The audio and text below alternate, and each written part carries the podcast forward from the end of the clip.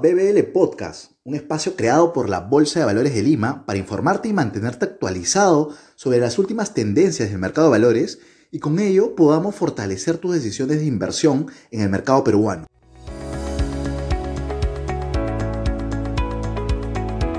Bienvenidos a un nuevo episodio de BBL Podcast. En esta ocasión conversaremos sobre el sector azucarero y las principales variables que influyen en el sector. Para ello nos acompaña Omar Maldonado, director de apoyo y asociados internacionales. Bienvenido, Omar. Julio, buenos días, ¿cómo estás? Eh, un gusto saludarte. Eh, quería agradecerte por la invitación y bueno, estoy a tu disposición para cualquier consulta que tengas del sector. Perfecto. Mira, el sector azucarero en este momento está teniendo altas rentabilidades, ¿ok? Por lo tanto, es importante quizás dar un poco más de luz acerca de este segmento, ¿no? El sector azucarero está expuesto directamente a la cotización internacional del azúcar, que al ser un commodity, su precio es muy variable y depende de diversos indicadores. ¿no? ¿Cuáles son estos indicadores, estas variables que generan un efecto en el commodity del azúcar? Mira, principalmente va a depender mucho de la producción que, que se tenga en la campaña, ¿no? Eh, ten presente eh, que el último año eh, la producción, mejor dicho, la producción de caña de azúcar destinada a la producción de azúcar se ha visto acotada principalmente por el precio internacional del petróleo. ¿Por qué se debe esto? Porque eh, los principales productores o los, principales países como India o Brasil, donde están los principales ingenios, tienen la capacidad, pues, estos ingenios de, cambiar el switch de producción. Es decir, pueden destinar la caña ya sea a la producción de azúcar o a, combustibles. Dado que el precio internacional del petróleo el año eh, en, en estas fechas, perdón, en los últimos meses ha sido elevado, la producción se destinó más a, combustibles, con lo cual el inventario que quedó para, de azúcar fue menor. Entonces, ante una menor oferta, el precio subió. Perfecto. ¿Y, qué explica más o menos estos niveles actuales en, en, la cotización del azúcar? ¿no? ¿Y ustedes qué niveles de precios consideran para sus análisis del sector? Mira, como te decía, dado que hubo una menor producción, el precio internacional subió, ¿no? Entonces, en el Perú, al ser un commodity el azúcar, el precio sigue la misma tendencia. Entonces, esto es lo que impulsó a que, a que los precios fueran elevados, ¿no? Que llegaran, mira, por ejemplo, acá normalmente se, se maneja el precio por bolsa de 50 kilos de azúcar. Entonces, el, en su mejor momento ha llegado a, 100, a 130 soles, la bolsa de 50 kilos, ¿ok? Ahora, dado que el precio del, petróleo en estos últimos días se ha visto, se, ha, reducido en cierta medida, es que ya también los productores comienzan a decir, bueno, ya no es tan atractivo seguir produciendo combustible a través de la caña, comencemos a producir azúcar. Entonces comienza a haber una mayor, una mayor oferta y los precios se comienzan a ajustar un poco. Entonces, por ejemplo, ahora la fecha, la bolsa de 50 kilos, y estamos hablando de que puede estar a 125 soles. Ha habido un ajuste, pero no ha sido un ajuste considerable todavía. Mm, correcto. Y más o menos aterrizando, estás mencionando acerca de los precios a nivel local, ¿no? Este, y también existen precios a nivel internacional del azúcar. ¿Cuál es ese spread, ¿no? Este, esa diferencia que existe entre ambos este, precios, ¿no? O sea, ¿por qué existe esa, esa referencia? ¿Y cuál es quizás el, el precio internacional del azúcar que debemos prestarle atención considerando este commodity? Mira, lo que sucede acá, y cuando tú hablas de que existe un spread a nivel local, es que básicamente la producción en el Perú es de consumo local, ¿no? Entonces, el spread que tienes cuando tú ves un precio internacional es, es básicamente por el flete de importación, ¿no? Ten presente que, dado la pandemia, pues eh, ha habido una escasez de containers, de buques para la importación. Entonces, ante la escasez, el precio de, o el costo de, los fletes se ha incrementado. Si a eso también le sumas el incremento del petróleo, pues hace que este flete cada vez sea mayor, ¿no? Y ese es el spread que se le suma al precio, al, al precio del azúcar internacional cuando lo traes a precio local, ¿no? Y más o menos ya ingresando a la producción local, ¿no? La producción de azúcar se concentra principalmente en los valles costeros del norte, ¿no? Eh, ¿Cuáles son nuestras fortalezas como productores de azúcar? ¿no? A pesar que también importamos, pero ¿qué podríamos dar como destacable de nuestras empresas, ¿no? Mira, la fortaleza que tiene el país, ¿ya? Es que eh, la producción se da en todo el año, que no es lo mismo que sucede en los principales países productores. Por decirte, en Brasil, la campaña es de julio a marzo nada más. Acá en el Perú se puede dar todo el año. ¿A qué se debe esto? Es precisamente porque, como tú bien decías, la producción está concentrada en la costa, donde la, donde la lluvia es muy limitada o hay, hay escasez de lluvia, ¿no?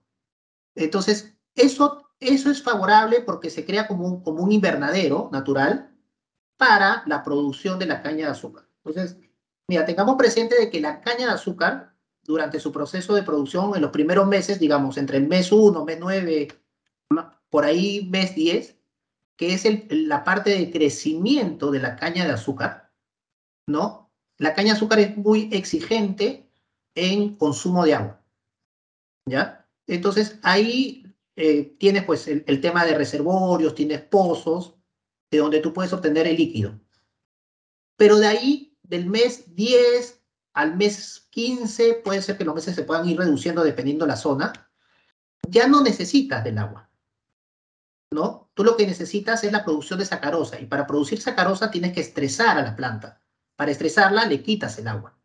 Entonces le reduces el agua, la planta estresa, genera mayor sucarosa. Entonces, estos efectos hacen que tú puedas producir durante todo el año en el Perú, cosa que no sucede en otros países. Entonces, esa es una de las fortalezas. Entonces, cuando tú ves la eficiencia por hectárea en el país, puede llegar a ser inclusive el doble de producción que en otros países. ¿No? Esa es, esa es la principal fortaleza que tenemos aquí en el país. Dale, correcto. Perfecto. De hecho, destacable fortaleza. Y, quizás si nos vamos a los este, temas negativos, ¿no? Eh, usualmente las producciones o las malas temporadas se asocian a sequías o la ocurrencia del fenómeno del niño. ¿Cuánto suele afectar estos fenómenos y, qué? ¿Deberíamos esperar algo, algo eh, destacable en este riesgo en los próximos años? Mira, yo me atrevería a decir que el principal riesgo es sequía antes que el fenómeno del niño, ¿no?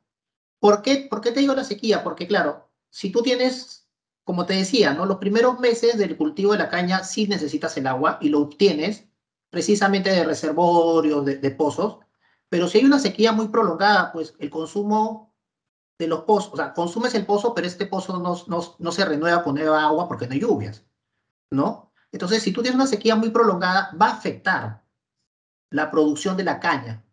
Entonces vas a tener un, va a ser menos eficiente la hectárea. ¿no? Entonces, ese vendría a ser el principal riesgo.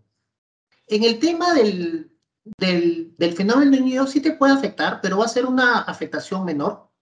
E inclusive el fenómeno del niño tiene eh, un beneficio que como hay, como hay un mayor nivel de lluvias, tú vas a poder llenar más tus pozos, llenar más tu reserva. Tendrías, digamos, fuentes de, de agua a mayor nivel, ¿no? Entonces, por ahí, claro, ya cuando hablamos de, agricultura o agroexportación en general, pues un fenómeno del niño en, la costa, especialmente en la parte norte del país, no te afecta tanto los cultivos, pero sí te puede afectar tipo las carreteras, entonces sí te afecta el tema de los transportes, ¿no? Por las inundaciones. Pero, como te digo, también tiene su parte beneficiosa en el caso de la caña de azúcar porque se llenan los pozos, se llenan los reservorios, ¿no? Ok, correcto. Y con respecto entonces sequía, que es lo que quizás se tiene que dar un punto de más vigilancia, ¿se espera algo de, destacar en los próximos, en los próximos, no sé, trimestres o, años, algo que se pueda saber eso? Yo me atrevería tal vez para, el presente año no. No, no, no se ve, no se, no se ¿no? Al menos pues que haya algún fenómeno tipo la niña que está muy relacionado con sequías, ¿no? pero no, no, se, no se vislumbra, digamos, en los próximos meses en, en el corto plazo un tema de sequía. Correcto. Según data, a diciembre de 2021, la empresa Casa Grande es la mayor productora de azúcar, seguida de Cartavio, Grolmos, Laredo, Entonces, este, son quizás algunas empresas que concentran este, la producción nacional. ¿Cuáles son las consideraciones más importantes a resaltar dentro de las principales azucareras?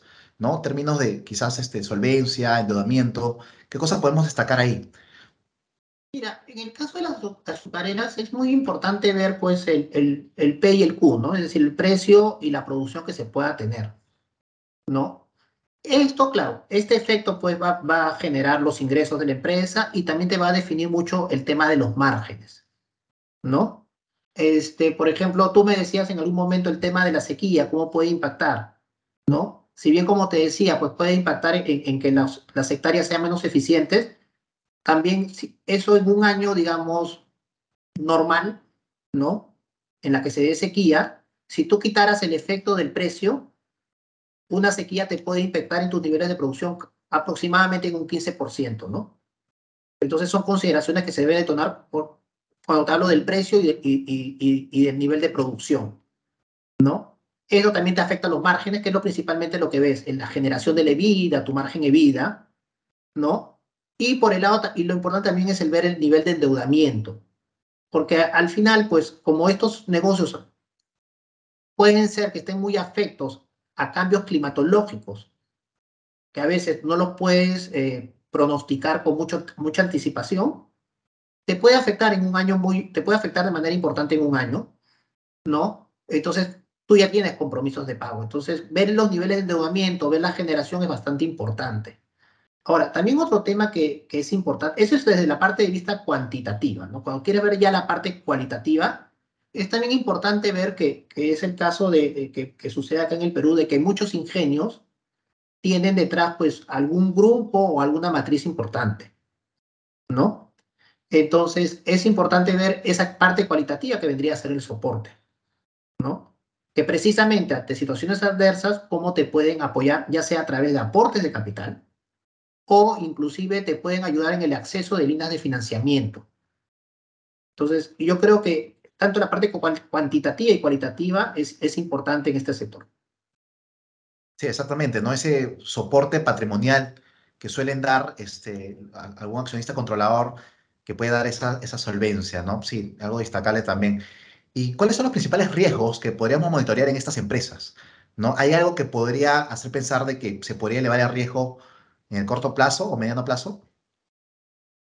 Mira, eh, lo que es que también tienes que tener presente que a veces la información de muchas azucareras no es eh, pública, ¿no? Entonces, yo te voy a hablar un poco de, de, las empresas que yo que he tenido oportunidad de analizar en su momento. La mayoría, como te digo, tienen un soporte detrás, ¿no? Entonces, hay un accionista mayoritario, controlador, que es el que toma las decisiones. Probablemente si, si habláramos tal vez de de algunas eh, ingenios, ¿no? Donde, que, puede ser más, más tirando a cooperativas, ¿no? Donde este, el, accionario, el accionariado estuviera más diluido. Probablemente ahí la toma de decisiones sea un poco más complicadas, el tema de soporte sea un poco más, más complicado, ¿no? Pero en, el caso de, la, de, mi persona y de mi experiencia, como te digo, he tenido la oportunidad de ver empresas con un soporte bastante bueno y que en el momento de situaciones adversas eh, ha habido un aporte, ¿no? Sí, hecho, destacas algo muy importante en el mundo de las inversiones también, y también en el mundo de las clasificaciones, que son las variables que son cualitativas, ¿no? Esta solvencia, ser selectivo, ¿no? Y que no solamente puedan ser números los que respalden alguna decisión. Muchísimas gracias, Omar, por tu tiempo, por tu disposición y por la información compartida en esta entrevista.